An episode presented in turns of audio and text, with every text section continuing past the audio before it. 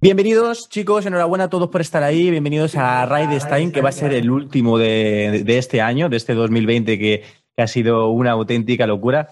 Hoy traemos a Fátima Martínez, una auténtica crack, una marketer que lleva muchísimo tiempo en el, en el mundo de los negocios digitales, del marketing, y hoy nos va a comentar, vamos a hablar de cómo digitalizar tu negocio tradicional, qué pasos seguir para, para, para llevarlo a buen puerto, con una súper gran eh, profesional como es Fátima Martínez. Enhorabuena y bienvenida aquí, Fátima. ¿Cómo estás? Cuéntanos un poquito. Gracias, lo primero de todo, gracias por invitarme a vuestra casa. Estoy encantada de estar aquí con vosotros. Y, bueno, pues nada, empezamos cuando queráis con lo que queráis. Vamos a, vamos a tener una tarde espléndida. Yo por lo menos mi espíritu está ahí. Claro que sí, claro que sí, Fátima. Bienvenida. Simplemente un pequeño recordatorio para toda la gente que lo vea después en YouTube. Ya sabéis que en Digital Riders ayudamos a emprendedores a tener ese estilo de vida libre a través de la creación de estrategias digitales. Así que si sois nuevos, suscribiros por aquí en el canal. Así que vamos a darle caña. Era la cuña que tenemos que hacer para, empezar. Y, bueno, vamos a, vamos a meter mucha caña. Simplemente rápido, para la gente que no te conozca, ¿dónde empezó Fátima? Eh, qué problemas ha pasado durante todo este tiempo y hasta el momento actual, porque tienes, eh, tienes un proceso profesional muy, eh, para mí me parece muy interesante cómo una persona ha pasado de, ese marketing, ¿no? Marketing tradicional, cómo ha pasado toda esa evolución, esa transformación digital, ha sabido adaptarse y cómo ver ese cambio para los demás para poder enseñárselo. Así que cuéntanos, Fátima. Pues voy a intentar resumir todo lo posible porque muchos años y no vamos a aburrir a nadie, pero bueno, pues esencialmente eh, terminé de estudiar, empecé a trabajar en el país, tuve la gran suerte de entrar en el periódico y bueno, pues estuve eh, como seis años trabajando allí. Después toda mi carrera profesional se fue desarrollando en medios de comunicación hasta que recalé en el año 96 en ABC. Y bueno, pues ahí empezó mi carrera ya de verdad. Eh, bueno, pues haciendo mil cosas dentro del periódico. Y bueno, pues em, al final terminé llevando radio, eh, todos los portales de internet, eh, las televisiones privadas que tenía eh, el grupo Vocento, porque nos compró el grupo Correo y se convirtió en Vocento. Y bueno, pues nada, una carrera de 28 años mm, vivida dentro de los medios de comunicación maravillosa, hasta que de repente llega la crisis de 2009. Y bueno, pues después de 15 años en la misma compañía, que yo pensaba que me jubilaría allí y ya los pasaría los siguientes años de mi vida allí trabajando, pues no. De repente la vida te, da un revés y te encuentras, bueno, pues que hay una crisis brutal, que los medios de comunicación están en pleno, sobre todo los, medios como los que yo estaba, ¿no? Medios fundamentalmente analógicos, eh, bueno, pues estaban viviendo la crisis más intensamente que cualquier otra empresa y mm, era imposible regresar a ese mercado, ¿no? Porque además yo tenía un puesto directivo, entonces era muy difícil eh, poder ocupar de nuevo un puesto directivo en otro medio. Así es que toca reciclarse, toca volver a formarse y en el año 2009 dije, pues venga, a por todas. Empecé con todo el tema de marketing digital, es decir, reconversión absoluta, y, bueno. ¿No te, dio, pues Fátima, ¿No te dio un poco de miedo ese caso de decir, ostras, ¿cómo me, cómo me meto yo con todo esto digital, ¿no? De, esos, de esos marketing tradicional, de la radio, de la televisión, de, pero tú ya lo veías venir, ¿no? Tú ya veías venir estas nuevas tecnologías y el potencial que tenían en ese momento. ¿O fue una apuesta así porque.? Pues mira, sinceramente, eh, vamos a ver, mi primer contacto fue puramente casual.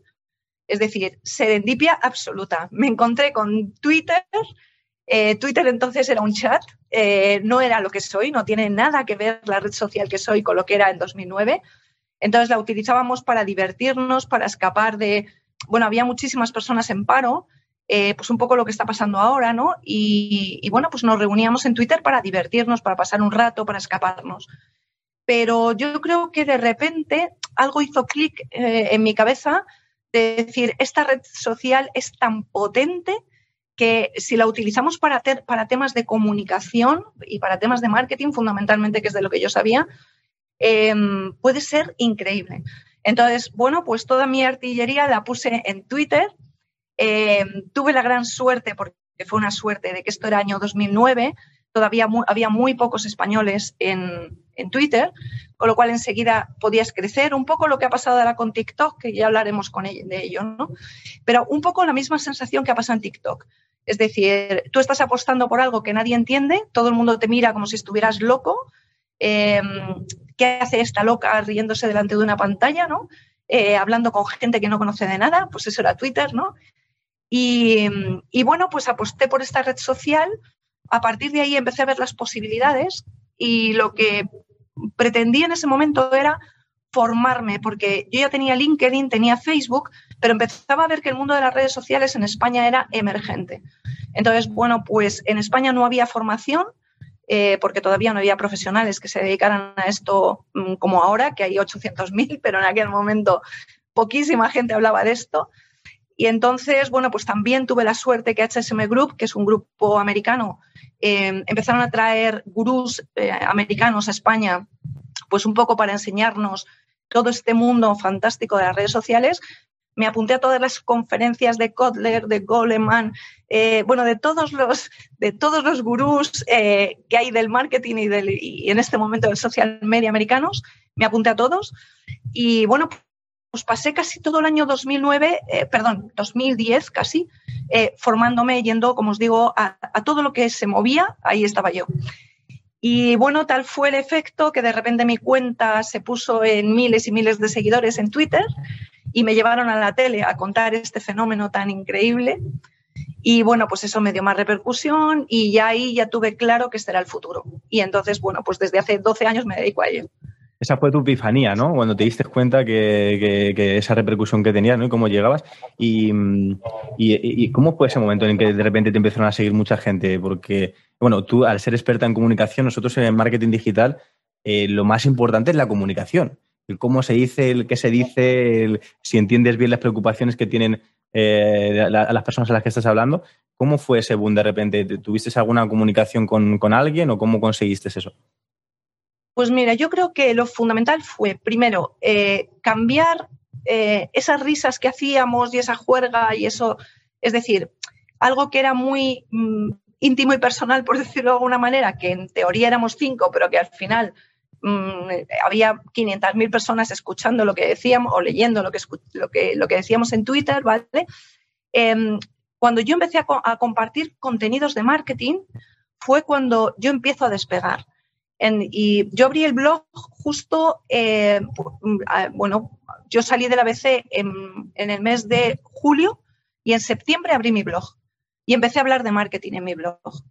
Entonces, yo lo que hacía es que Twitter para mí era como ese gran escaparate donde, mm, bueno, pues viralizar mis posts, ¿no? Eh, y eso lo que me dio eh, poquito a poco, ¿vale? Bueno, poquito a poco, es que fue todo muy rápido. eso me dio mucha, mucha visibilidad. Pero además es cierto, y tengo que agradecerlo, que hubo personas en Twitter que estaban haciendo una cosa que se llamaba It's and Tweets, que eran unas reuniones de tuiteros en toda España. Es decir, al final la gente se conocía de Twitter, pero no se conocían en persona, aún viviendo en la misma ciudad. Entonces, eh, bueno, pues estas personas llevaban como seis meses eh, montando cada dos meses una comida donde reunían en cada provincia a estas personas, ¿no? Para que se conocieran. Y entonces, bueno, me invitaron a, como yo estaba en el paro, me dijeron, oye, ¿por qué no te unes a nosotros y nos ayudas a organizar eh, todo esto? Total, que bueno, me metí de cabeza con ellos. Eso me permitió viajar por todas las provincias eh, con los It's and Tweets, conociendo a tuiteros de toda España. Y luego es verdad que em, hubo un programa de televisión que era de Melchor Miralles, que se llamaba Tuivisión, que era de gadgets y de Twitter. Em, era de BO7 del mundo y bueno, era un programa de televisión súper divertido. Y tuve la suerte de que los mismos tuiteros eh, me propusieron para que me llevaran a la tele.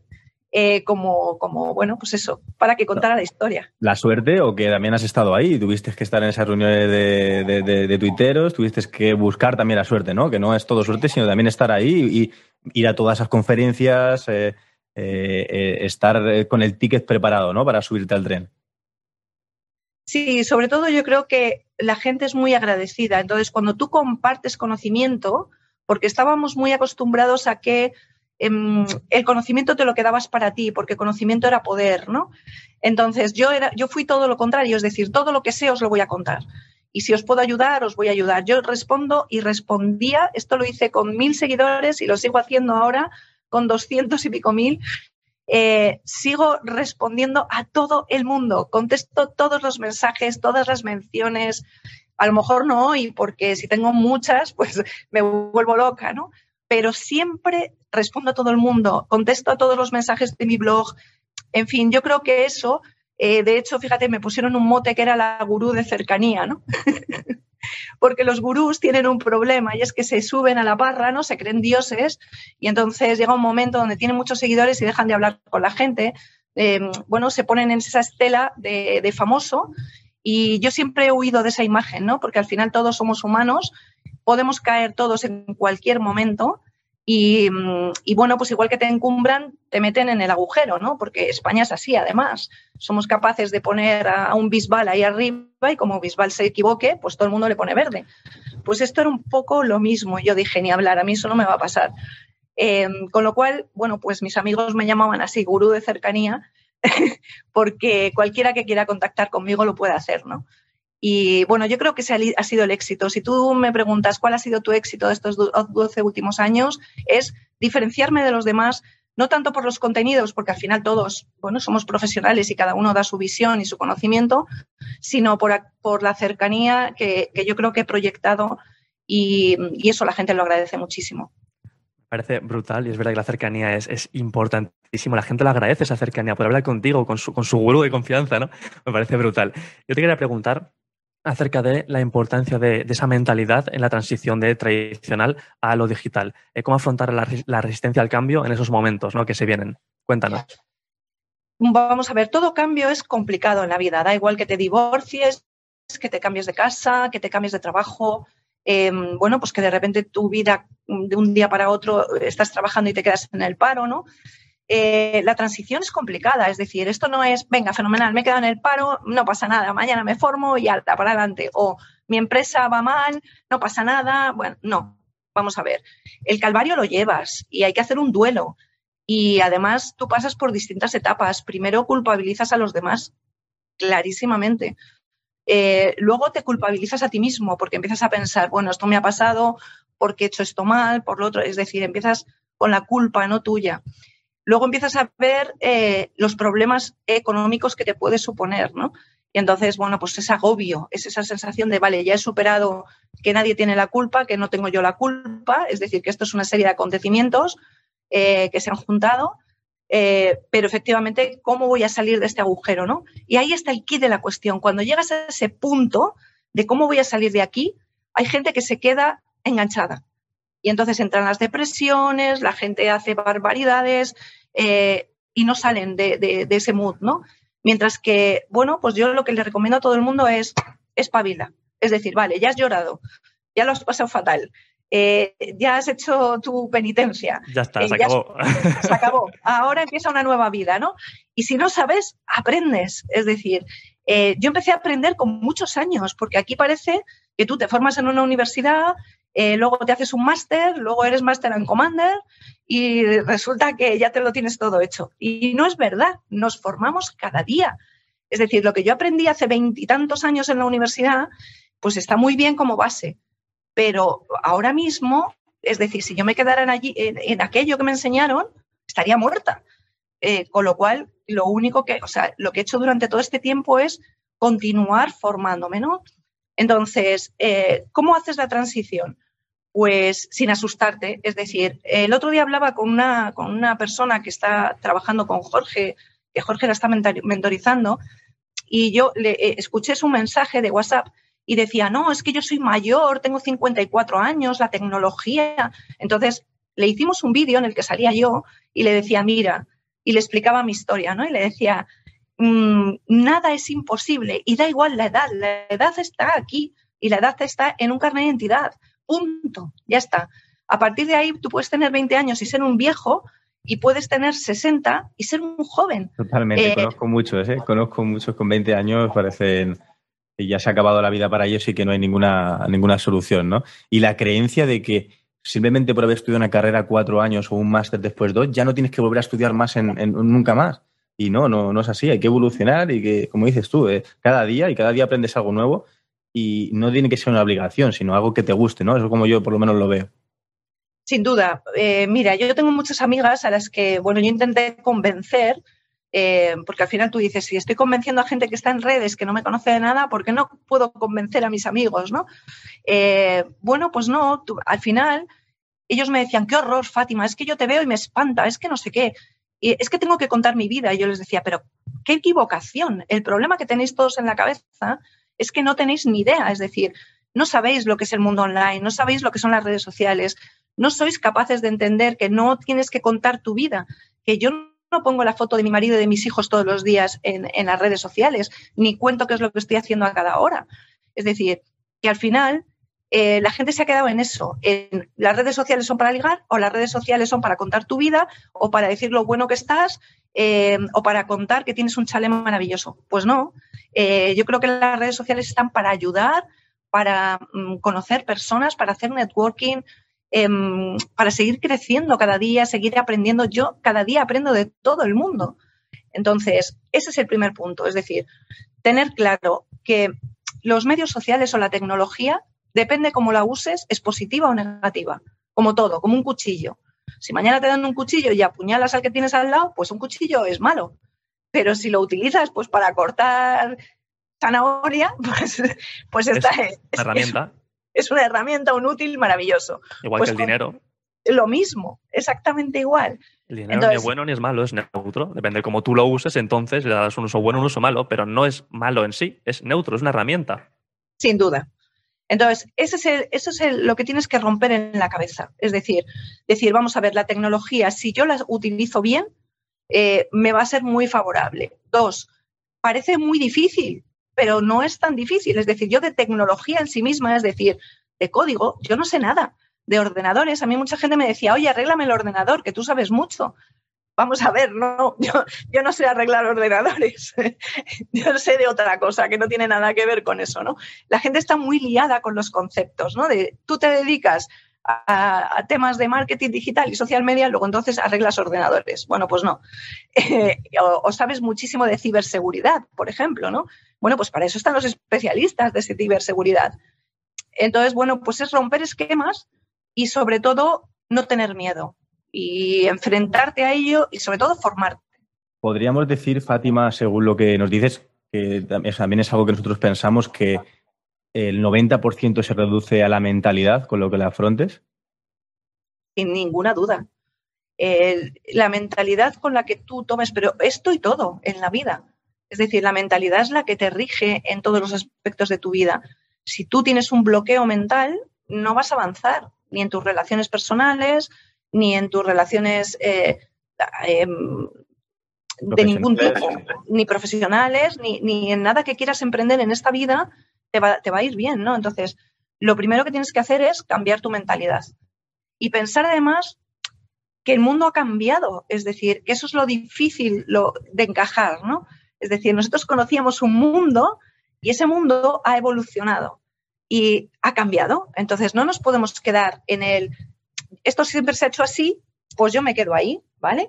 Entonces, eh, ves muchísima gente y muchísimas empresas de, no, no, no, es que yo todo esto no va conmigo yo sigo a mi tran ¿Hasta cuándo? ¿Hasta cuándo? Porque va a llegar un momento que te paren, ¿no? Lo hemos visto con la prensa. Fijaros, mi gran lucha en ABC eh, durante muchos años fue intentar por todos los medios que se digitalizara, ¿vale? ¿Cuál fue el problema? Que tenían un terror horrible a perder los ingresos publicitarios de papel, eran millonarios. Facturábamos millones de euros. Entonces, ¿qué ocurre? Que si ellos sacaban edición de papel, eh, perdón, edición Internet tenían miedo de perder los ingresos eh, de papel. Y lo que hacíamos era regalar Internet. Es decir, yo salía a la calle a ver a los clientes y les regalábamos Internet, ¿no? Eh, ¿Por qué? Porque se menospreciaba. En vez de pensar con la mentalidad, igual que ahora puede pasar con el dinero, ¿no? El dinero va a desaparecer. Entonces, si seguimos pensando que vamos a seguir con billetitos y monedas, pues esto tiene un límite y tiene una fecha de caducidad. Luego, entonces, todas las empresas lo que tienen que hacer es pensar qué futuro tiene mi empresa. Y eso lo hemos visto en la pandemia. Es decir, empresas que de repente se bloquearon y dijeron, ostras, que lo que yo hago ahora mismo no sirve para nada y se pusieron a hacer mascarillas o se pusieron a hacer eh, cualquier cosa que se necesitara en los hospitales. Es decir, tienes que ser reactivo. Eh, ¿Te has encontrado una situación? Cámbiala. Es decir, venga, vamos a aprovechar lo que tengo eh, y todos tenemos un cerebro. Luego, entonces, esa es la suerte que tenemos, que Dios nos ha regalado un cerebro a todos. Entonces, pues a ello, es decir, utilízalo. ¿Y cómo lo puedes utilizar para tu negocio? Pues cambiando el, registro, ¿no? Inventándote cosas nuevas, eh, pensando qué es lo que se va a necesitar. Pero, por ejemplo, yo ayer veía una empresa que de repente se ha creado para hacer mascarillas. Está muy bien, pero ¿qué futuro tiene? ¿Qué futuro tiene una empresa de mascarillas? Ahora mismo no lo sabemos, pero no creo que eternamente vayamos a llevar mascarillas. Luego, entonces, si Dios quiere. Eso digo yo, ojalá que no, ¿eh? Porque. Dios quiere. No sé cuánto tiempo pasará, un año, dos años, tres años, no lo sé. Pero yo, si tuviera una empresa de mascarillas, pensaría más allá, ¿no? De, vale, fenomenal, ahora mi negocio es este porque es lo que se necesita, pero no me puedo esperar a que mañana de repente desaparezcan las mascarillas y yo me quede otra vez eh, con la empresa cero, ¿no? Es decir, tienes que estar anticipándote al futuro e ir creando cosas mm, para las necesidades que van surgiendo, ¿no? Es lo que decías, no solo hay que ser reactivo, sino también proactivo, el ir creando también ese futuro en visión a lo que se puede venir. Si tú ves que puede venir una pandemia, pues oye, toma acción para estar lo más preparado posible. O que viene una crisis, pues también prepárate lo más que puedas. Así que me parece importantísimo. Y chicos, tomad nota porque esto es puro oro. A mí me ha llamado la atención una cosa que ha dicho Fátima, Víctor, y es que eh, menospreciaban el espacio de Internet. O sea, que le, ofrecían Internet y era como algo que olía mal, ¿no? Mira, yo creo que el problema, por lo menos lo que yo he vivido, ¿vale? Lo que yo viví desde dentro del periódico. Eh, en el año 99-2000 aproximadamente, Mm, fue el boom de Internet, ¿vale? Fue el primer boom. Entonces, ¿qué ocurre? Que las empresas se volvieron locas, empezaron a contratar personas que sabían de Internet, que eran muy pocas en España, eh, a unos sueldos millonarios, empezaron a crear unas estructuras y unas oficinas de, de super luxury total en las mejores zonas de, por lo menos en Madrid. Eh, bueno, pues ahí estaban, ¿no? Eran, nosotros lo veíamos desde el periódico, desde el papel, y decíamos, se han vuelto locos de repente, mira este, pero si le han fichado por un pastón y han creado un edificio del copón en Majadahonda, pero ¿qué es esto, no? Bueno, pues ese bloom que, que hubo, de repente fue un bluff. ¿Por qué? Porque los hogares todavía no estaban preparados. Lo mismo que pasó con la televisión digital terrestre. Nosotros vendíamos en el año 2000 Onda 6 Televisión y Net TV, dos plataformas que eran que tú las podías ver en televisión digital terrestre pero en ninguna televisión de España podías captar la, señal porque no había decodificadores. Los decodificadores aparecieron 10 años después. Entonces, ¿qué ocurre? Que tú montas un negocio porque te dan una licencia, en este caso de la Comunidad de Madrid, eh, vale, montas un negocio de una televisión súper chula y súper guay, pero resulta que no la puede ver nadie. Entonces, ¿qué ocurre? Que al final teníamos que emitir a través de telemadroño, imaginaros era una televisión local, esas súper cutre. Eh, bueno, o, por Quiero Televisión, ¿no? Que era otra plataforma que existía entonces de Internet. Entonces, ¿qué ocurre? Que eh, cuando no está preparado, cuando te has adelantado al futuro, pero quieres resultados inmediatos sin que la gente esté preparada, pues te pegas el trastazo, que fue lo que ocurrió en los medios. Entonces, pasaron de ese boom a un bluff de decir, se acabó, quitamos todo el dinero de Internet, seguimos con nuestro papel y que le den bola a Internet. Entonces, ¿qué pasa? Que se perdieron esa evolución donde efectivamente Internet, ¡pum!, ya pega el salto, ya todo el mundo está no digitalizado, pero sí todo el mundo tiene un ordenador en su casa, donde la gente empieza a tener smartphones, porque os recuerdo que en el año 2000, claro, yo siempre lo cuento, ¿no? Mi primer móvil lo tuve en el año 96, el zapatófono, el, aquel Motorola que pesaba 5 kilos, ¿no? Bien, pues eso lo tuve en el año 96, pero en el año 2000 todavía no teníamos smartphones. Es decir, ahora los chavales se piensan que los iPhone, bueno, pues que son de toda la vida, o los Samsung, o no sé, pues no. Teníamos un Motorola guardiendongo y, y encima nos creíamos capitanes generales, ¿no? Entonces, Eh, pues yo creo que sí. Eh, lo que les pasó es que menospreciaron, es decir, después del susto de haber metido tanto dinero y haberlo perdido, eh, bueno, pues ellos siguieron pensando que donde estaba el negocio era en el papel y les pilló el toro. Entonces empezaron a surgir medios digitales, nativos digitales, que les empezaron a quitar, mm, bueno, pues muchísimo tráfico, es decir, se posicionaron y bueno, pues ahí están ahora los medios intentando de nuevo eh, bueno, pues tener su papel preponderante. Es cierto que nos fiamos mucho más de lo que diga un país o una ABC o el mundo o la razón a que lo que diga Pepe Pérez en su blog. Clarísimamente, eso está claro. Esa autoridad, claro. Esa autoridad, claro, se la han ganado durante muchos años. Pero también es verdad que están muy politizados. Mm. Eh, bueno, pues porque hay muchos intereses políticos y comerciales, esto lo ha habido toda la vida, esto no es de Internet, esto ha pasado siempre. Entonces, mm, claro, al final es información sesgada, ¿no? Con lo cual los usuarios lo que tienen que intentar es buscar esa información mucho más clara, eh, no sesgada, y eso es muy difícil hoy en día. Totalmente. Totalmente, Fátima, impresionante. Hay una cosa que también nos hemos dado cuenta nosotros este año y es eh, que em, España eh, no era un país muy digitalizado, por, por, así decirlo, y con esto de la pandemia se han visto obligados muchísimos negocios tradicionales a tener que digitalizarse sí o sí. Y, han dicho, oye, es que ya no es que no, no me apetezca digitalizarme, es que necesito no me queda otra, eso o me muero. Entonces, ha sido donde todo el mundo se ha, pegado una, una, bofetada en la cara y ha dicho, mm, sí o sí tengo que hacerlo. Es cuando está empezando ahora el boom de lo que es el marketing digital y la comunicación digital. Entonces, aquí la pregunta es, si quieres podemos hacer unas diferencias de lo, cómo es un negocio tradicional y cómo es un negocio online y qué, cómo puede ser ese proceso, eh, pues paso por paso, por si hay alguien que no está viendo que a lo mejor tuviese una clínica de fisioterapia o tenga algún tipo de negocio tradicional que siempre ha sido pues de barrio, ¿no? De, oye, de, boca a oreja, de, cómo hacerlo, para poder ayudarles, si alguien lo está viendo, lo va a ver después, ayudarles en este proceso, si te parece pues me parece estupendo. A ver, efectivamente, yo creo que la pandemia ha hecho avanzar a la población, por lo menos a la española, eh, tres años en unos meses. Es decir, em, como, os decía antes de que empezáramos eh, en directo, a mí lo que más me ha sorprendido es que, bueno, lo que más me ha gustado, por decirlo de alguna manera, eh, dentro de este horror que hemos vivido, es que todas las empresas a las que hemos formado antes de la pandemia, que, estaban preocupadas por la transformación digital y por digitalizar sus empresas. Eh, cuando llegó la pandemia, claro, nadie sabía que iba a llegar una pandemia. Nosotros formábamos personas, formábamos empresas, ayudábamos a digitalizar, pero nunca pensábamos que, hubiera, que, que fuera a llegar algo como esto, ¿no? Es decir, lo que pensábamos es que esto iba a ser mucho más progresivo. Eh, y las empresas en sí mismas, muchas veces cuando íbamos a, a ofrecer los servicios, ¿no? Eh, nos decían, no, no, quita, quita, a mí no me líes, no sé qué, no sé cuántos, tal, ¿no?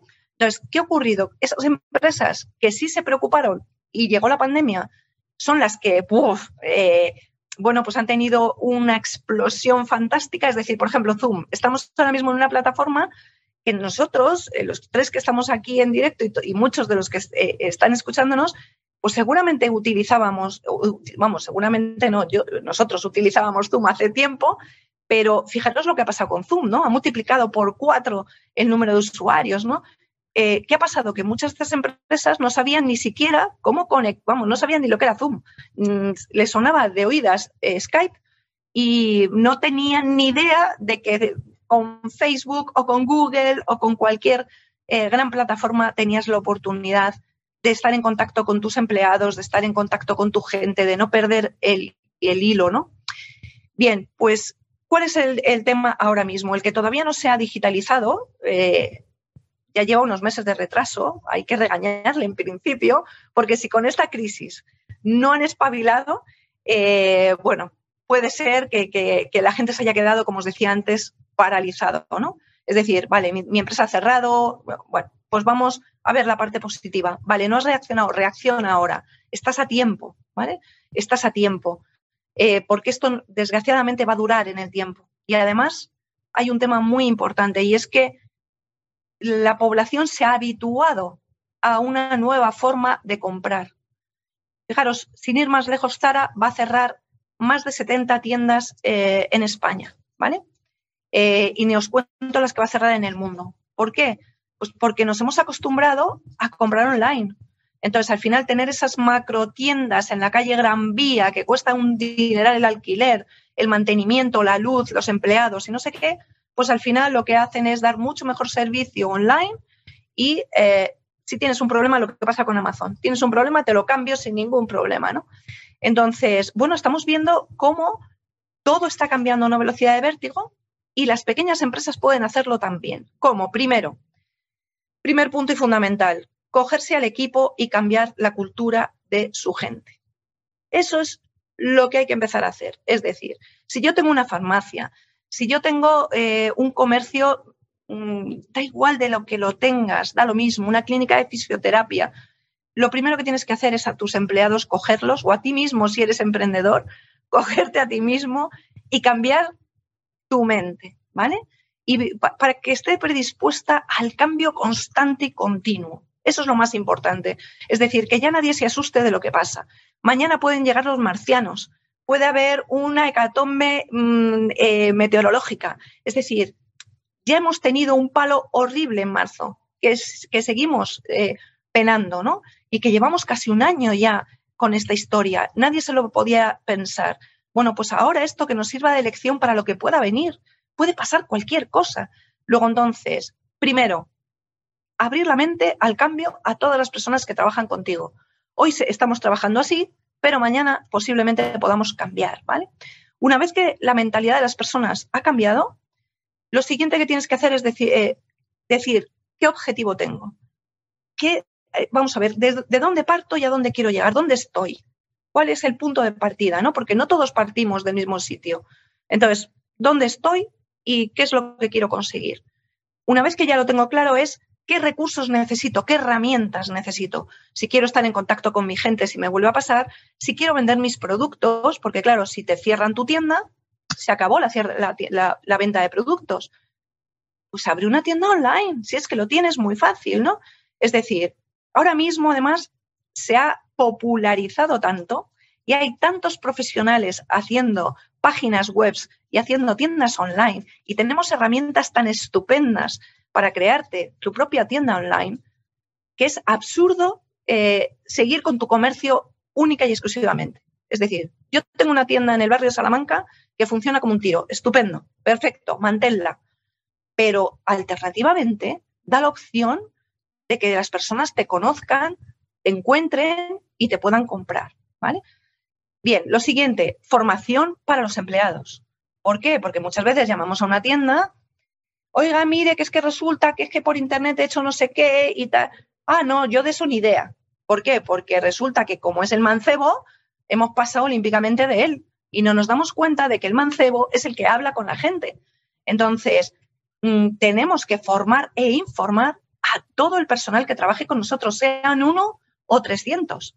Es importantísimo. La comunicación interna, absolutamente fundamental. Es decir, tenemos herramientas Em, a montones para tener una comunicación fluida. En empresas un poquito más grandes tenemos hasta redes sociales corporativas. Nosotros, por ejemplo, trabajamos con una empresa antes de la pandemia, estuvimos varios meses instalando Marketplace, que es la, plataforma que tiene Facebook para mm, redes sociales corporativas. Bueno, pues les ha servido para todo, es decir, para seguir trabajando online, para seguir teniendo todo en la nube sin ningún problema, es decir, porque yo he vivido muy de cerca una empresa, una gran empresa grandísima, que sus directivos no sabían ni conectarse, como os digo, a una conferencia como esta. Eh, que sus directivos no podían acceder a nada que estuviera en la nube porque no tenían permisos. Es decir, un caos, un caos, se ha transformado en un caos. Entonces, bueno, pues todo eso hay que tenerlo previsto, es decir, todas esas herramientas y formar a la gente para que sepa utilizar esas herramientas y sacarles el mejor provecho. Y a partir de ahí, continuar la relación con tus clientes a través de Internet. Porque a, mí me, decía un comercio, bueno, claro, es que yo vendo porque mis clientas me quieren, yo les trato muy bien, entonces vienen aquí, me tomo un café con ellas y es muy cercano. Vale, Internet no nos puede dar esa cercanía de tomarnos un café juntos. Bueno, sí puede ser virtual, pero no es lo mismo, ¿vale? Pero sí lo puedes seguir manteniendo. Es decir, puedes seguir manteniendo esa relación personal a través de Internet, ¿no? tenemos un montón de bots eh, ahora mismo, de chatbots, mejor dicho, no de bots, de chatbots.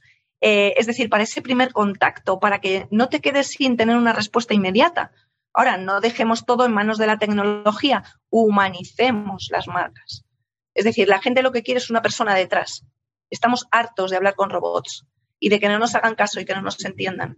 Entonces, una pequeña empresa se puede permitir ese lujo eh, de, estar cercano, de seguir, aunque no nos veamos, aunque no estemos de tú a tú, pero seguir manteniendo esa relación. Yo creo que esos son los puntos fundamentales.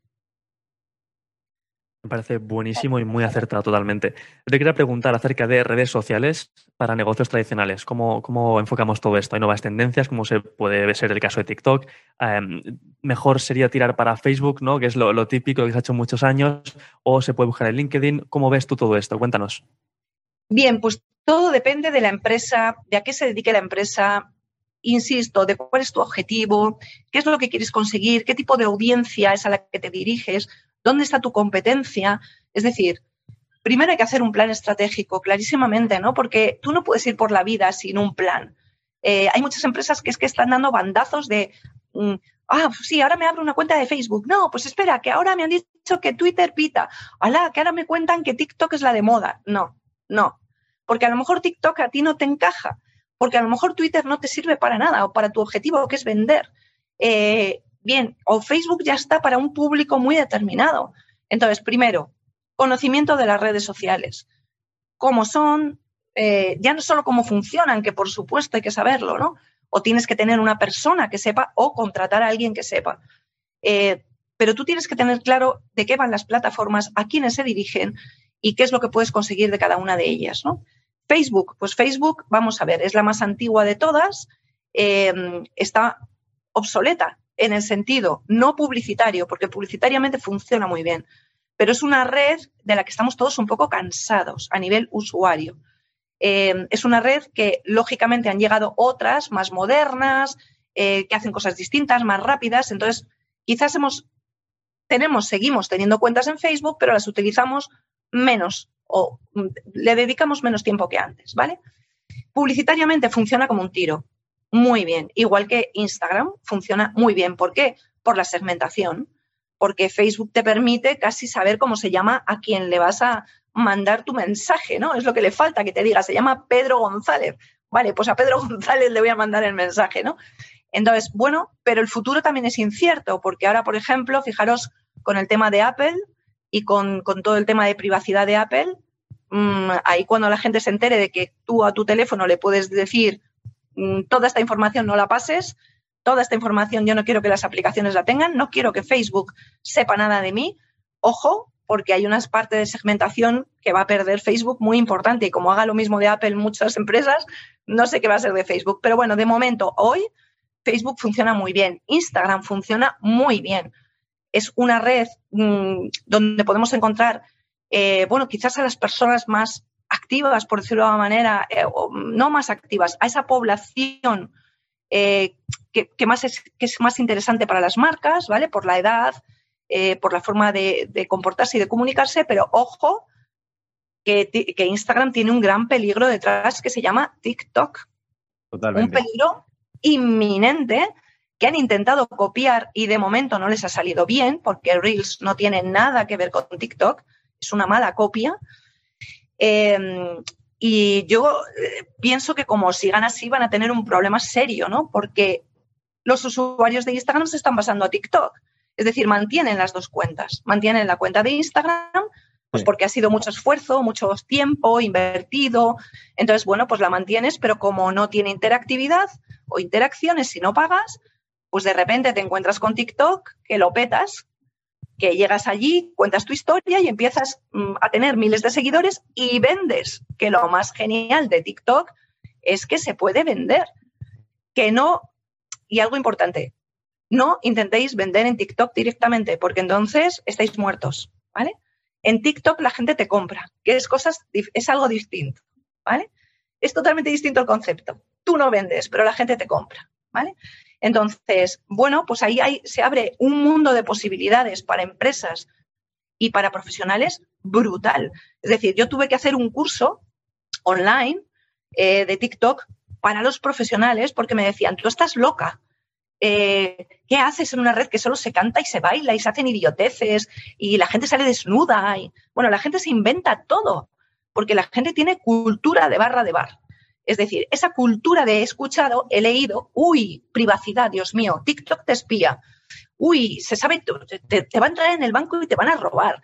Eh, bueno, bueno, bueno, o sea, se han contado tantas barbaridades que la gente se ha quedado con eso, entran en la aplicación, ven a tres niños bailando y dicen, vaya mierda, con perdón.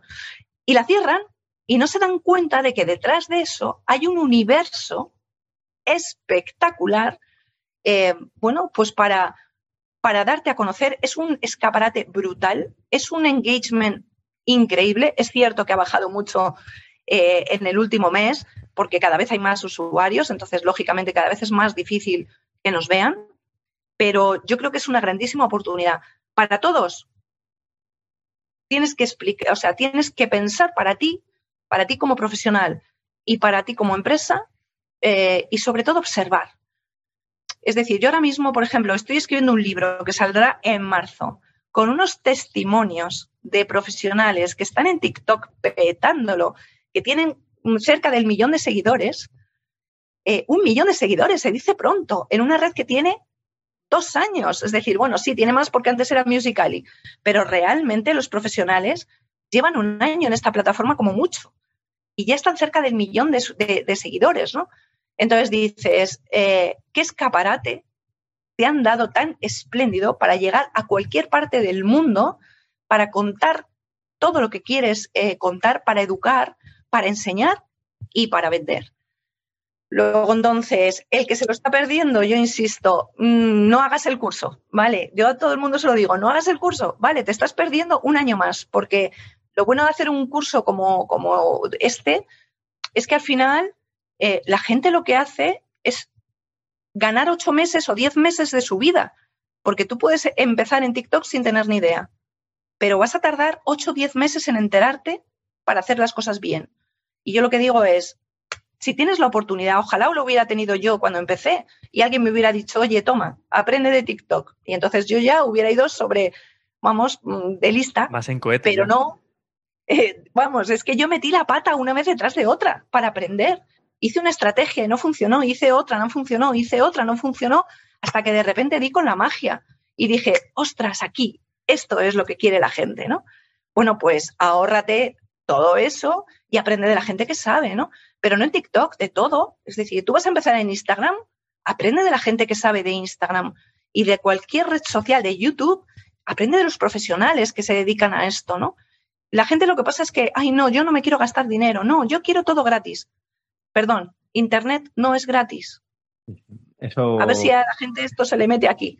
Y si lo quieres gratis, no inviertes dinero, pero inviertes mucho tiempo. Igual inviertes un año. ¿Qué prefieres? ¿Invertir 100 euros en un curso o invertir un año de tu tiempo? Pues oye, ahí. Totalmente de acuerdo contigo.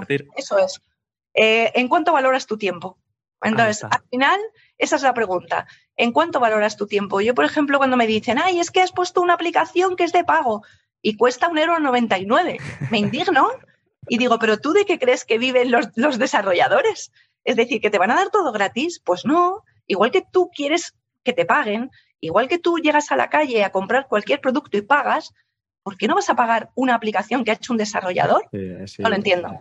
Muchas creencias que, que tenemos limitantes ahí y son, son cosas que lidiamos todos los días, ¿no? Pero eh, porque, porque pensamos, ¿no? Eh, a mí, y a mí me ha pasado, ¿eh? Yo también, eh, yo pasé de una, de una agencia física que tenía nuestra madre en un momento a digitalizarla, pasamos por todo ese proceso y dijimos, bueno, qué bien, nos quitamos el local y así no tenemos que pagar ni alquiler ni nada y, ese dinero, pues no, no, hasta que te das cuenta que aunque no pagues local, tienes que pagar otras cosas, que tienes que pagar publicidad, eh, etcétera, etcétera, etcétera. Son cosas que, que, si no lo tienes no, no, llegas a ningún sitio. Y hay muchas semejanzas de, los negocios tradicionales a los negocios digitales, aunque eh, o sea, lo mismo que pasa tradicionalmente pasa de manera online, como por ejemplo, eh, pues la gente dice, eh, ¿Y cómo llego a las personas, no? Sobre todo en el negocio tradicional, si ya no estoy en la, en la calle, ¿cómo hago para que la gente me vea? Entonces nosotros siempre le hacemos el símil, ¿no? De es como estar en la Gran Vía. Si tú ahora mismo eh, si tú no pagas por publicidad y estás eh, simplemente con tu página, no te va a ver nadie. Es como que estás en la última calle de nuestro pueblo de Toledo, donde solo pasa la, planta esta del desierto y, poco más. Entonces, si tú pagas, lo que haces es que directamente te pones en la Gran Vía de Madrid, donde pasa todo el mundo, donde te puede ver, donde pueden entrar a ver tu, producto. Y realmente pues son similares. ¿no? Luego también en las páginas eh, nosotros intentamos em, copiar lo que pasa de manera tradicional al online. Por ejemplo, cuando alguien entra a comprarnos uno de nuestros productos, sale también un, plugin, una notificación de, oye, eh, Fátima ha comprado 10 horas digitales, lo ha comprado ayer, o, tantas personas están viendo este producto. ¿Eso qué está haciendo? Está copiando, por ejemplo, eh, cuando hay vía colas en, las, eh, en, las, tiendas. Entonces, todo es cómo poder pasarlo a, manera digital y poder traspasar esa, esa transformación ¿no? a, nivel, a nivel digital. Mira, sin duda, yo eh, en las clases siempre pongo un ejemplo.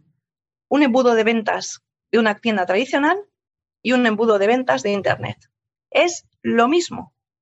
Es exactamente igual. Es decir, esa tienda de la que tú hablabas de Gran Vía tiene un gran escaparate por la que pasa todas las personas por delante. Entonces, hay personas que pasan de largo porque no les interesa la tienda maravillosa que tú has montado, porque los productos que vendes no van con ellos, hay otras personas que dicen, ay, esto me gusta, bueno, volveré. Y se lo apuntan para volver otro día a esa tienda maravillosa porque no tienen tiempo. Y hay otras que entran. Y las que entran y les gusta la tienda, lo comparten y llaman a sus amigos, Pepito, que han abierto en Gran Vía una tienda de Fulani, que es maravillosa y que vas a encontrar todo divino. Bueno, pues este, este embudo de ventas es exactamente igual en Internet. Lo que pasa es que como no tenemos la gran vía, ¿vale? Hay que crearla, como tú bien has dicho. Entonces, busca profesionales que te sepan eh, encontrar eh, a tu gente. Es decir, tú necesitas que el embudo por encima, es decir, que esa gente que pasa por la gran vía, pase por tu tienda, por tu, por tu página, y entonces atraer personas. Algunos pasarán, pues claro, efectivamente, vamos a ir haciendo ese embudo, que es que muchas veces cuando hablamos de embudos, yo en, clase lo explico como si fuera para niños, pero es la única manera de entenderlo. Un embudo es tal cual, es decir, ancho por arriba, que hay mucho, mucho espacio y entra mucha gente y poco a poco se va estrechando. ¿Por qué? Porque de la gente que te ha visto a la gente que te compra, pues el embudo se ha ido haciendo cada vez más pequeñito y, bueno, pues es una cantidad, un porcentaje eh, X de la gente que te ha visto. ¿Qué es lo que tenemos que conseguir? Que toda esa gente de arriba, toda esa gente que nos vea, sea gente orientada a nosotros para que no perdamos dinero. Y para eso están las segmentaciones, es decir, bueno, pues hagamos que ese filtro, ¿vale? Vamos a ir filtrando y vamos a hacer automatizaciones, que yo cuando hablo de marketing automatizado se creen que son robots, que vamos a poner en las empresas robots. No, no vamos a poner robots en las empresas. Lo único que vamos a hacer es automatizar todos esos procesos, primero, para que sea más fácil, segundo, para que impacte a esas personas que son, eh, bueno, pues mucho más eh, afines a tu producto, que están interesadas, que ya han interactuado contigo, eh, que ya te han comprado algún producto, fideliza, que eso las empresas, fijaros lo que pasaba con Movistar, ¿no? O con Vodafone, que tú decías, yo estoy en Movistar pagando un dineral y de repente sacan el iPhone no sé cuántos y se lo regalo a todos los nuevos. Y eso que dices, ¿qué? O sea que yo llevo 11 años aquí pagando a Movistar como una loca y vas a regalarle el iPhone al que viene de Vodafone. Venga, hombre. Entonces, eh, bueno, pues eso se llama hacerlo mal. Por eso tuvieron que cambiar. Tú tienes que fidelizar porque conseguir un cliente nuevo es mucho más caro que fidelizar a tus, a tus clientes y que te sigan comprando y que te traigan gente, porque al final son mm, prospectos de tu marca, es decir, son embajadores de marca tus propios clientes. Entonces, el boca a boca sigue funcionando y por Internet se multiplica exponencialmente, ¿no? Luego, entonces, lo tienes muy fácil. Utiliza el embudo de ventas, utiliza todas las herramientas y consigue más ventas. Que ese embudo, en vez de ser así, cada vez se haga más ancho en la parte de abajo y de los que entren cada vez se quede más gente.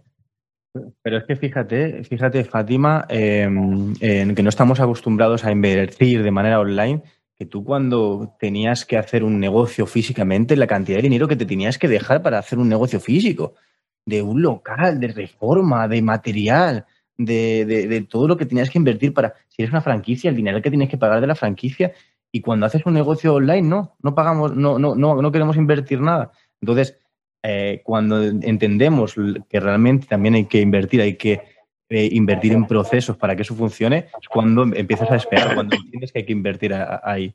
Mm, y, como bien has dicho tú en cuanto a los embudos, todo lleva embudos. O sea, incluso cuando tú vas eh, por una, una calle de, bares, cuando sale el chico de, oye, te invito a un chupito si vienes al bar. Es un gancho que te lleva al bar, en el bar te, tomas algo. Todo y a, nivel online eh, es igual. Simplemente entiende dónde está tu público, entiende qué mensaje también eh, hay que darle y, y llévale por ese, por ese proceso digital sin duda. Eso es que al final, insisto, eh, que nos complicamos mucho la vida, que pensamos que esto es súper difícil y que yo no estoy preparado para esto y que mi empresa total, mm, no. Es decir, todo el mundo es posible, o sea, todo el mundo lo puede hacer posible. Eh, existen herramientas, eh, montones de herramientas. ¿Por qué la gente piensa que Internet es gratis? Pues muy fácil, porque las plataformas, para captarnos, lo que hicieron fue abrirnos los perfiles gratuitamente. Entonces, tú al final eres su producto. Es decir, ¿qué es lo que vende Facebook? A ti, te está vendiendo a ti, a mí, a todos, nos está vendiendo a todos porque le estamos dando tanta información que con esa información, bueno, pues la agita en una coctelera y se la sirve a los, clientes, ¿no? A, las marcas comerciales. Bien, pues eh, tenemos que tener claro que Internet hay que pagar, es decir, todo lo que es gratis, al final te va a salir caro, ¿vale? Sea en datos, sea en tiempo, es decir, al final tú lo que tienes que pensar es, vale, Facebook lo que me da es un escaparate eh, gratuito, ¿vale? Eh, que me va a hacer que me vea gente, ¿vale? Pero en orgánico, olvídate, Facebook ya no te deja ver en orgánico, tienes que pagarlo. Entonces, ¿es gratis Facebook? No es gratis. Instagram es lo mismo. Eh, bueno, pues todas las redes sociales han empezado captando usuarios y cuando ya los han tenido, ¡pumba! Entonces, quieres que te vean, paga.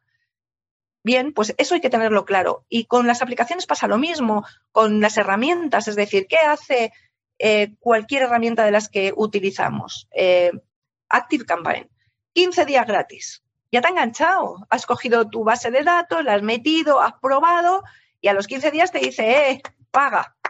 Y si no pagas, te has quedado colgado, ¿no? Pues eso lo hace Active Campaign y lo hacen todos. ¿Por qué? Porque al final, señores, hay que pagar como es normal, igual que el local, como bien decías, el mostrador y las luces que ponías en tu tienda. Esto es lo mismo.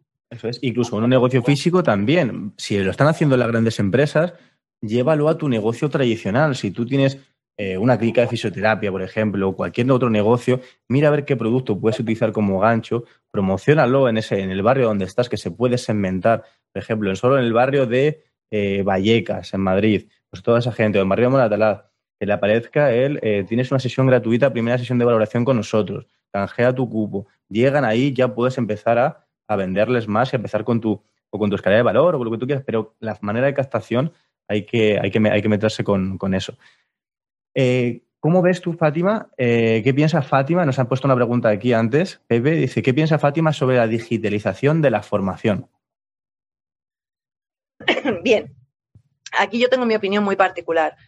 Yo como profe, como, bueno, pues después de 12 años de dedicarme a, algo que he descubierto hace 12 años porque yo antes no formaba, ¿vale? Eh, también esto es nuevo, también me lo ha traído la digitalización a mí lo que me encanta es la formación presencial.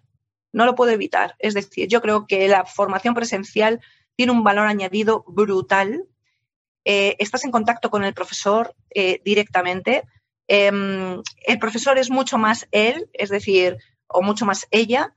Somos mucho más nosotros. Eh, nos implicamos, no te digo más, pero de otra manera, porque el contacto físico es distinto, ¿vale? Que estar delante de una pantalla eh, eh, bueno, pues es diferente, ¿no?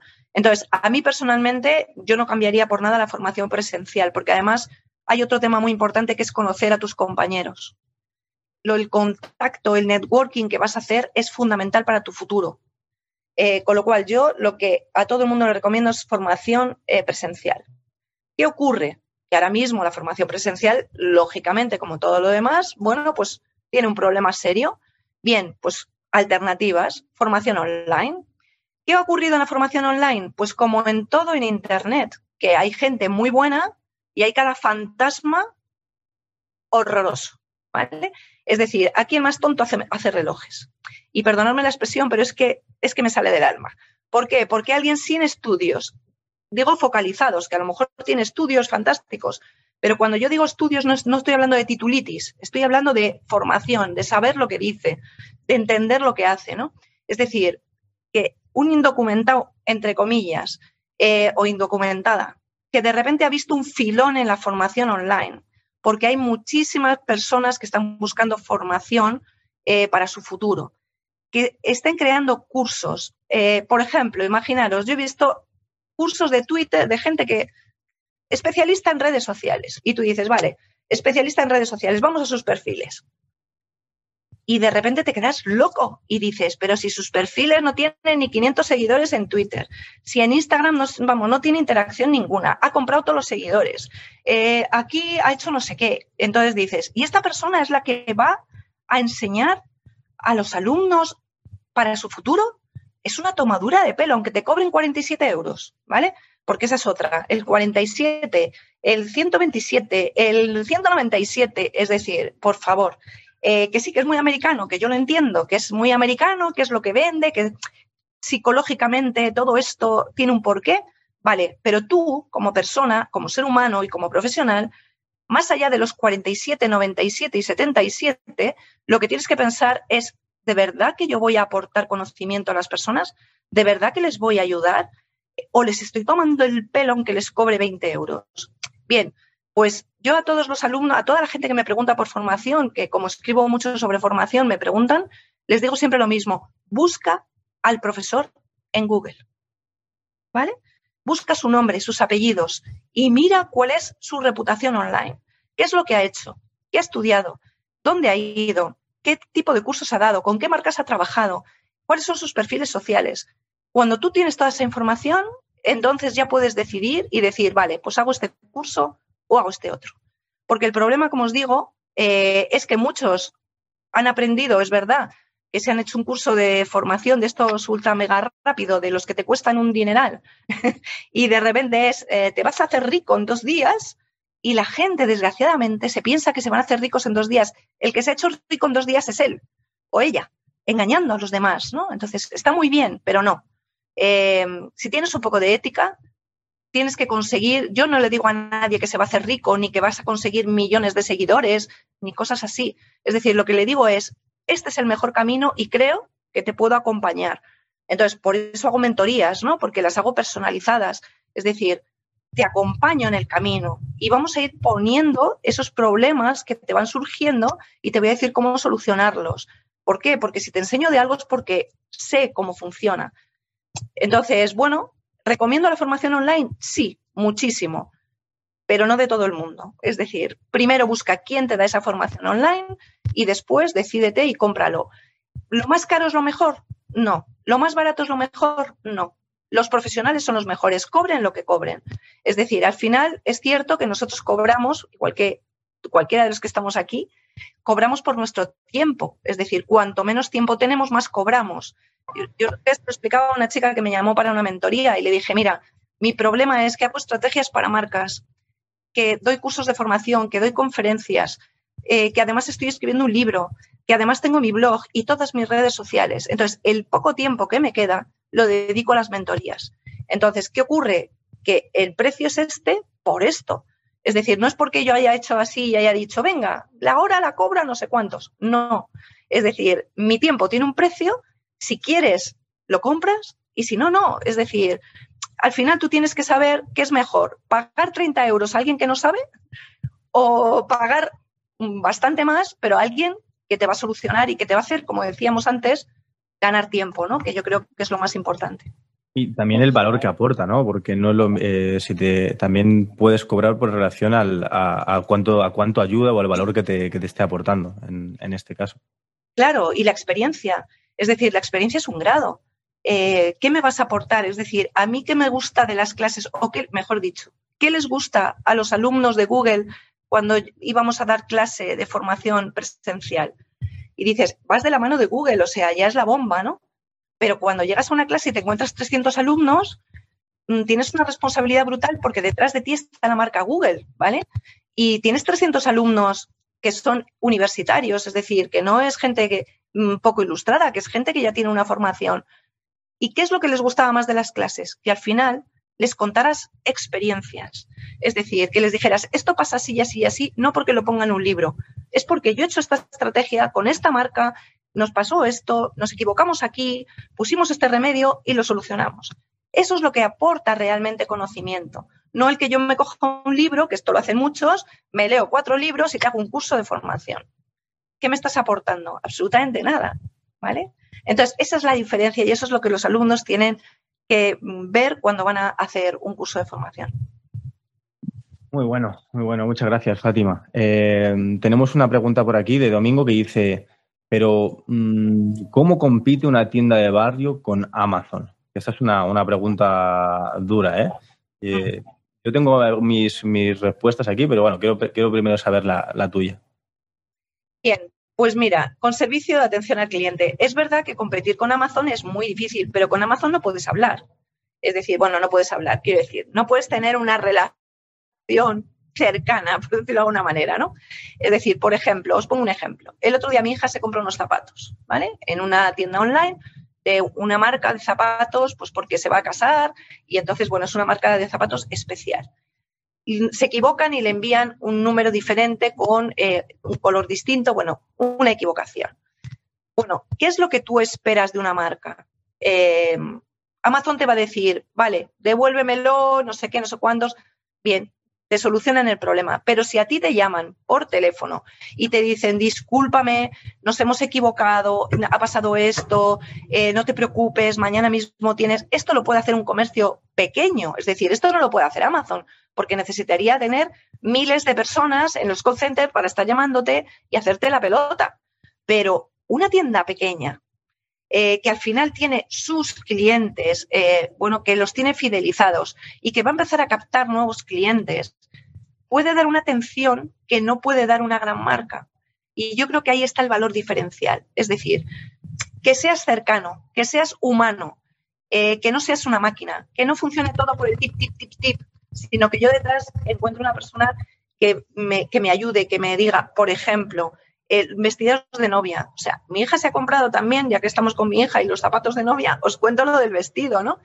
Al final, a través de Instagram, fijaros, ¿vale? Ha encontrado dónde comprar su vestido de novia. Bueno, pues es una chica que es diseñadora, eh, que, bueno, pues que tiene un perfil de Instagram que es chulísimo. Eh, bueno, ya tiene su propio negocio que es un piso en el barrio de Salamanca, nada más. Entonces, esta chica lo hace todo online, pero eso sí, Tú llegas y te pones en contacto con ella a través de Instagram y la chica te llama y te dice, vale, eh, dime qué es lo que te gusta, dime cuál es tu estilo, así, a bote pronto, y vente por la tienda. Entonces, mi hija se fue un día a la tienda con su mascarilla, su historia, no sé qué, y entonces le hizo un boceto a mano. ¿Eso te lo va a hacer Amazon? Aunque te venda vestidos de novia. Eso te lo va a hacer alguien muy especial. ¿Que te va a cobrar un dineral por el vestido? Sí, pero es que lo vas a pagar a gusto, porque es tu vestido diseñado para ti, tú has decidido cómo quieres la manga, la hechura, el pico, el no sé qué, la tela, el no sé cuánto. Eso, ese valor no lo tiene nadie. Nadie de las grandísimas marcas, ni el corte inglés, ni Zara, ni, ni nadie más que un comercio local. Luego, entonces, ahí es donde tenemos que poner el foco, en la atención al cliente. Y si lo hacemos bien, al final, ¿tu vestido va a ser más caro? Sí, pero la gente lo va a pagar con gusto. Muy bueno, totalmente. Yo también le, eh, me gustaría también aportarle que eh, en cuanto a los commodities, ¿no? que es ese producto que a lo mejor no es diferenciador, de que tú estás vendiendo pues una pesa, que la, que la puedes, la puedes comprar igual en Amazon, que la puedes comprar en la tienda de tu barrio, pero también tú puedes hacer, te puede diferenciar con diferentes tipos de oferta. Una oferta puede ser, te puede diferenciar eh, bajando el precio, ¿no? Si una vale 5, pues yo te pongo 4,75 para que me la compres a mí. O lo que puedes hacer es aumentar el valor añadido que le puedes dar a tu producto. Si tú ves que el producto de Amazon es una pesa, pero yo te estoy dando una pesa y aparte te voy a añadir un, vídeo de cómo, eh, con los 10 mejores ejercicios para utilizar esa pesa, o eh, eh, te voy a decir que aparte de eso vas a tener una sesión online con tal entrenador, pues estamos aumentando ese valor que te va a hacer diferenciarte de los productos.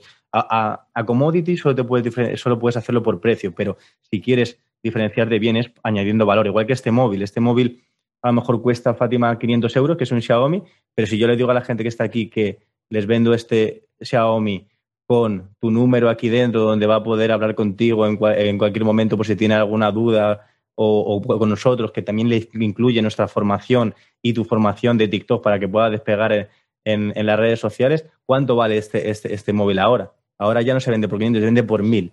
Se ha elevado, nos hemos diferenciado del móvil de Amazon. Entonces, ¿qué ha pasado con la, con la, con la persona que, le que, está ayudando a tu hija con el, con el vestido de la, de la, de la boda? Que ha creado su marca, su branding a través de, Internet, de Instagram, de redes sociales, ha visto cómo, cómo, son esos productos y al final eh, quiere algo que está buscando, esa, esa, personalización, ese valor añadido que le ha dado que le dibuje su, su, su, vestido a mano. Y eso es lo que le ha hecho al final pues decantarse por ello. Si no, también en Amazon, creo que también tiene vestidos de, de boda en Amazon, pero no creo que te lo compres ahí, ¿no? Pues no sé, no sé, porque la gente ya compra todo eh, en Amazon, ¿no? Pero estoy de acuerdo contigo, es decir, el valor añadido que le podemos dar. Yo fíjate, soy más, soy menos de precio, eh, me gusta menos jugar a eso del precio, ¿no? El descuento. Y entiendo que funciona y más en una época de crisis donde la gente está intentando aquilatar gastos, ¿no? Pero yo soy mucho más de lo que tú has dicho, es decir, dame valor añadido. Eh, fíjate, yo fui a una conferencia que me encantó donde el ponente, que era un americano maravilloso, nos enseñaba una piedra, ¿no? Y nos decía, ¿cuánto estáis dispuestos a pagarme por esta piedra? Y dices, una piedra, pues, pues nada. Eh, bueno, y si yo os digo que esta piedra la trajo uno de los astronautas que fue a la Luna, es una piedra lunar que es única en el mundo, que no sé qué, no sé cuántos, ¿cuánto estaríais dispuestos a pagar por ella? ¿no? Bueno, pues esto es lo mismo. Es decir, es que es tal cual. Eh, si tú me das una pesa, pues vale, fenomenal. Es decir, miraré qué es lo que dicen los, los clientes acerca de la pesa, pues si es resistente o no es resistente, o se raya o no sé qué, vale, fenomenal. Pero si tú además me das mm, e, ese valor añadido de eh, eres un especialista en deporte, me vas a decir que esa pesa me va a dejar la espalda hecha polvo, que no se me ocurra coger tanto peso porque si yo peso no sé qué, si tengo mal la espalda, es decir, eso Amazon no te lo va a decir pero tu tienda de confianza te va a decir, ¿cómo? ¿Que estás operado de espalda y vas a utilizar esta pesa? Ni se te ocurra. Entonces, solo eso, el valor añadido que tiene, para mí ya es fundamental. Lo que pasa es que, bueno, muchas veces la gente va por precio. Fijaros lo que ha ocurrido en las tiendas, ¿no? Por ejemplo, lo que ocurría antes de la pandemia. ¿Qué hacía la gente? Se iba a la tienda, se probaba las botas de esquiar, cuando ya veía el modelo que le gustaba, el color y estaba muy cómodo con las botas, dejaba las botas, se iba a Amazon y compraba las botas en Amazon. Y el pobre de la tienda se quedaba a dos velas. Había perdido media mañana con unos pesados probándose botas y no había vendido ninguna, ¿no? ¿Y qué hicieron? ¿Qué, hizo, qué hicieron? Empezaron por Zaragoza y lo hicieron en varios sitios. Cobrar, o sea, cobrar cada vez que te probabas algo. Yo lo entiendo. Es decir, a ti te puede parecer una salvajada, pero dices, vamos a ver, vamos a respetar el trabajo de los demás alguna vez. ¿Cómo es posible que tengas la cara de irte a un comercio de probarte las cosas y luego una cosa es que vayas a Zara, te lo pruebes, te guste y luego se lo compres por internet, que es la misma empresa, y otra cosa diferente es que tengas la cara de ir a un comercio, de probar, de quitarle su tiempo a un vendedor y que luego llegues y zasca. Eh, Eso nos pasó a nosotros, Fátima, nos pasó a nosotros con la... Teníamos una agencia de viajes, que es lo primero, como te comenté antes, y, y la gente pues venía, te pedía un presupuesto sobre un viaje a la Ribera Maya, o, a, donde fuese, te estabas dos horas creando todo el viaje, eh, todos los aviones, todos los transbordos, todos los mejores hoteles, los mejores planes, y cuando se lo dabas te decían, gracias, ahora lo cojo por Booking. Exacto, sí. Efectivamente. Eso, es muy típico. Y fijaros, todas las personas eh, que de repente, bueno, pues han, han abierto tiendas online, ¿no? Eh, bueno, pues poniendo los productos más baratos eh, que Amazon o, bueno, pues comprando en Alibaba y, creando sus propias webs, ¿no? Vale, sí, pero al final tú como comprador, eh, yo creo que tienes que pedir algo más, ¿no? Y tú como vendedor tienes que dar algo más. Y al final, si esto lo haces bien, yo creo que funcionas. Funcionas y sales adelante. Bueno, Fátima, pues brutal. Y quiero una última pregunta y es ¿cómo ves tú el 2021? Tras la pandemia, a nivel digital, ¿cómo lo ves tú todo esto? Vaya pregunta. Espera, voy a sacar la bola de cristal, ¿vale? a ver. Eh, ¿Cómo me hago rico, Fátima? Dímelo. Vamos a ver. Bueno, eh, ¿cómo lo veo yo? Pues fijaros, si hablamos de marketing digital y redes sociales, ¿vale? Vamos a centrarnos eh, aquí para, bueno, claro, es que estamos hablando también de negocios. ¿Cómo veo los negocios? Madre mía. Bien, vamos a ver. Eh, hay muchas personas que se creen que el 31 de diciembre, es decir, dentro de tres días, esto va a ser así, va a desaparecer el 2020 y 2021 va a venir lleno de bombones y regalos. Nos van a quitar las mascarillas y vamos a ser todos felices. Bueno, pues lamento ser yo quien diga a esas personas que desgraciadamente no, ¿vale? Es decir, el día 1 de enero, desgraciadamente, seguiremos exactamente igual que el día 31, eh, o quizás peor, porque efectivamente, bueno, pues, pues todo este tema, cuanto más nos juntamos, ya se ha demostrado qué es lo que ocurre, ¿no? Y es lógico porque tenemos ganas de vernos, porque hemos pasado un año horrible, eh, bueno, descuidamos a lo mejor las relaciones personales y nos acercamos más de la cuenta, nos quitamos mascarillas, en fin, bueno, todas estas cosas que nos cuentan todos los días en la tele, que no voy a repetir, porque muchas de ellas además mm, yo dudo de ellas, pero en fin, bueno, eh, no nos vamos a meter en ese territorio pantanoso. Pero lo que sí es verdad es que, bueno, pues la situación va a seguir, vamos a seguir con las mascarillas. Em, yo no sé si va a volver otra, otra vez a ver otra tercera ola, como ya nos avisan, que a mí el miedo que me da las terceras olas no es, son los contagios en sí mismos. Yo he pasado el COVID eh, y, bueno, yo creo que lo tenemos que decir, ¿no? Es decir, la gente se calla, es como, como si hubieras cometido un pecado, ¿no? Bueno, pues yo me contagié, para mi desgracia, no sé cómo, pero me, me, contagié en septiembre, ¿no? Y gracias a Dios no fue nada grave, solamente síntomas eh, molestos, por decirlo de alguna manera, ¿no? Eh, bueno, pues te puedes contagiar en cualquier momento. Em, bien, pues esto lo que, lo que va a hacer ya no es el miedo que puedas tener más o menos a contagiarte o no, sino que vuelven otra vez a cerrar comercios, a cerrar bares, a cerrar, a cerrar, a cerrar, ¿no? Y sobre todo, perder nuestra libertad, porque yo creo que lo más duro de todo esto, eh, además de los comercios cerrados, además de las quiebras, además de los ERTES y el paro, es que todos en nuestra mente lo que tenemos es una falta de libertad absoluta. Es decir, el no poder movernos, el no poder ir donde queramos, el no poder irnos a la playa a pasar tres días o a la montaña, yo creo que eso nos tiene desquiciados. ¿no? Bien, eh, ¿cómo va a ser eh, eh, el 2021? De muchísima venta online. Es decir, todos los que nos estéis escuchando y todavía no tengáis un negocio online, bueno, contactar con ellos, que son los que, con Digital Riders, que son los que os van a, a montar todo el tinglado este, pero que efectivamente, es decir, poneros las pilas porque esto va para largo. Y sabéis una cosa fantástica, yo descubrí durante la pandemia, no podía comprar en ningún sitio porque estaba, eh, había unas colas horribles, no podía hacer la compra, me entró la angustia eh, de que nos faltaba comida en casa. Bueno, esas cosas que yo creo que nos han pasado a muchos al comienzo de la pandemia.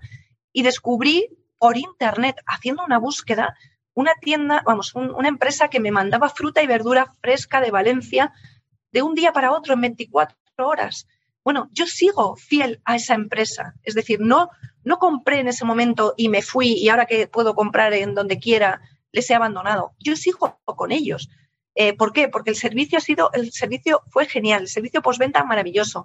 Me siguen escribiendo con ofertas, con temas, eh, frutas de temporada. Es decir, no han perdido el contacto conmigo. Eso es lo que tenéis que hacer, no perder el contacto mantener a, vuestro, a vuestros clientes, eh, como os decía antes, fidelizarlos, eh, mostrarles lo que tenéis, porque la gente tenemos tantos impactos en la cabeza que si no nos lo recordáis se nos olvida. Entonces, bueno, pues centraros ahí, porque creo que 2021 va a ser mucho de compras online, va a seguir siendo. En cuanto a redes sociales, chicos, TikTok va a barrer. Yo creo que todos los que os habéis resistido a entrar este año vais a entrar al final. El problema es que habéis perdido un año. Eh, eso, es la lástima de todo esto, que por mucho que hemos machacado y hemos dicho en directos, en Instagram, en Facebook, en LinkedIn, yo me he vuelto loca en mi blog para contaros lo que había ahí dentro. Eh, bueno, pues lógicamente todavía hay mucha gente reticente. Bueno, pues el año que viene vais a dar el paso, lo tengo clarísimo. Y TikTok está haciendo una cosa que no hace ninguna red social. Nosotros vamos a entrar también ahí, así que te, nos, vamos a poner en contacto contigo porque eh, tienes, tienes una formación. Cuéntanos sobre esa formación para la gente que, quiera entrar en la ola de lo digital y quiera entrar a través de TikTok. ¿Cómo puede contactar contigo? ¿Cómo puede ver ese super, super, formación? ¿Cómo se puede reventar en TikTok con, con Fátima? Bien, pues podéis entrar a través del link que hay en mi perfil de Twitter, eh, Fátima Martínez, en mi perfil de Instagram, Fátima Martínez. Podéis contactar conmigo en consultora.fatimamartinez.com. Eh, bueno, yo creo que, vosotros también lo tenéis en vuestro, en vuestro perfil, así es que, bueno, el curso si lo queréis encontrar, lo vais a encontrar por cualquier sitio. en mi página web también, por supuesto, lo tenéis en fatimamartinez.es. Eh, ¿Qué es lo que ocurre con este curso? Bueno, pues que es un curso eh, no para que os hagáis famosos en TikTok bailando y cantando, porque yo ni bailo ni canto porque no sé. Es que no sé bailar y cantar. Ojalá supiera, pero no tengo ni idea. Entonces, en los 600 y pico vídeos que he compartido este año, eh, creo que hice un amago el día que, llegué a 200.000 seguidores por dar las gracias hice una patochada eh, que ni era baile ni era nada, simplemente para decir gracias a todos los que me estaban siguiendo, ¿no? Pero yo no canto, no bailo, solamente comparto eh, información de, calidad, de valor, ¿vale? Eh, bien, pues en ese curso lo que os cuento es cómo fue mi peregrinaje, cómo conseguí llegar a donde estoy hoy, cómo he conseguido contactar con gente súper interesante, cómo mi timeline hoy, es decir, qué es lo que veo yo en, en TikTok hoy, os puedo asegurar que no veo bailes, ni gente cantando, ni gente haciendo barbaridades, ni chicas sin ropa. Es que no veo nada de eso. Mi timeline son profesionales de la medicina, la farmacia, la psicología, periodistas, es decir, gente profesional que me aporta muchísimo valor. Y bueno, pues al final eh, lo que os cuento es cómo eh, puedes utilizar esta red cuáles son todas las funcionalidades, porque TikTok, a diferencia de Instagram, de Facebook o de cualquier otra red social, tiene, es un editor en sí mismo, es un editor de vídeo en sí mismo. Entonces tiene tantas funcionalidades que al principio te aturullas y dices, Dios mío, pero ¿cómo hacen esto? ¿Cómo hacen lo otro? Y te piensas que la gente es maga. No, la gente no es maga, la gente conoce la herramienta y sabemos cómo utilizar cada una de las cosas. Entonces, eh, bueno, pues sin salir de TikTok tenéis todo integrado y podéis hacer verdaderas virguerías. Eh, bueno, también cuento pues cómo funciona el algoritmo, eh, porque bueno, pues hay que saber exactamente cómo funciona, es, diferente al algoritmo de, Facebook. Os cuento cómo se pueden hacer campañas de publicidad, bueno, cómo contactar con TikTok, porque a diferencia también de Facebook, es facilísimo contactar con TikTok y te responden cada vez que tienes un problema, algo que ya puede aprender Facebook. También os cuento qué pasa con el fondo de creadores, cómo podéis ganar dinero, porque estamos ganando dinero simplemente subiendo vídeos, es decir, por número de reproducciones, por engagement, nos están pagando todos los días. Además, los live, hacemos lives y también os cuento cómo se puede ganar dinero en los live. Eh, también os cuento qué es eh, Creator Marketplace, que es la novedad de TikTok, donde mm, TikTok lo que hace es eh, conectar marcas y profesionales. Entonces, ¿qué ocurre? Una marca necesita un perfil determinado y entonces TikTok lo que hace es una especie de matching, ¿vale? De qué perfil se adapta mejor a esta marca para lo que esta marca quiere hacer. Entonces, le presenta X perfiles a la marca eh, para que la marca elija con quién quiere trabajar puede utilizar tus vídeos esa marca. Es decir, hay veces que ni, siquiera tienes que trabajar, por decirlo de alguna manera, porque la marca lo que hace es coger tus vídeos y te paga por ello. Es decir, es que TikTok es mágico. TikTok nos cuida. A mí me han mandado ya regalos de bienvenida cuando en noviembre, cuando instalaron las oficinas de TikTok en España, lo primero que hicieron fue mandarnos a los creadores de contenido que llevamos ya muchos meses, nos mandaron un regalo de bienvenida con un montón de cosas dentro de una caja así de grande, era inmensa. Ahora en Navidad nos han mandado un regalo de Navidad a los creadores. nos cuidan muchísimo. Entonces, esto tampoco existe en ninguna red social. Y, como os decía antes, yo llevo muchos años trabajando con todas las redes y jamás me he sentido querida eh, y, cuidada por TikTok. Y TikTok lo hace con la gente que realmente se vuelca en la plataforma, ¿no? Entonces, bueno, es que estáis tardando ya en, en entrar. ¿Cómo no voy a entrar después de eso? es que me lo has vendido increíble. Va a entrar ya, ahora mismo. Bueno, la verdad que tiene un potencial inmenso y, qué mejor forma que aprender de ello, pues eso, contigo, que eres una, referente en este mundillo. Así que, oye, ha sido un placer tenerte por aquí eh, entrevistada. Ha sido increíble, has aportado un montón de valor. Estoy seguro que a la gente le ha encantado.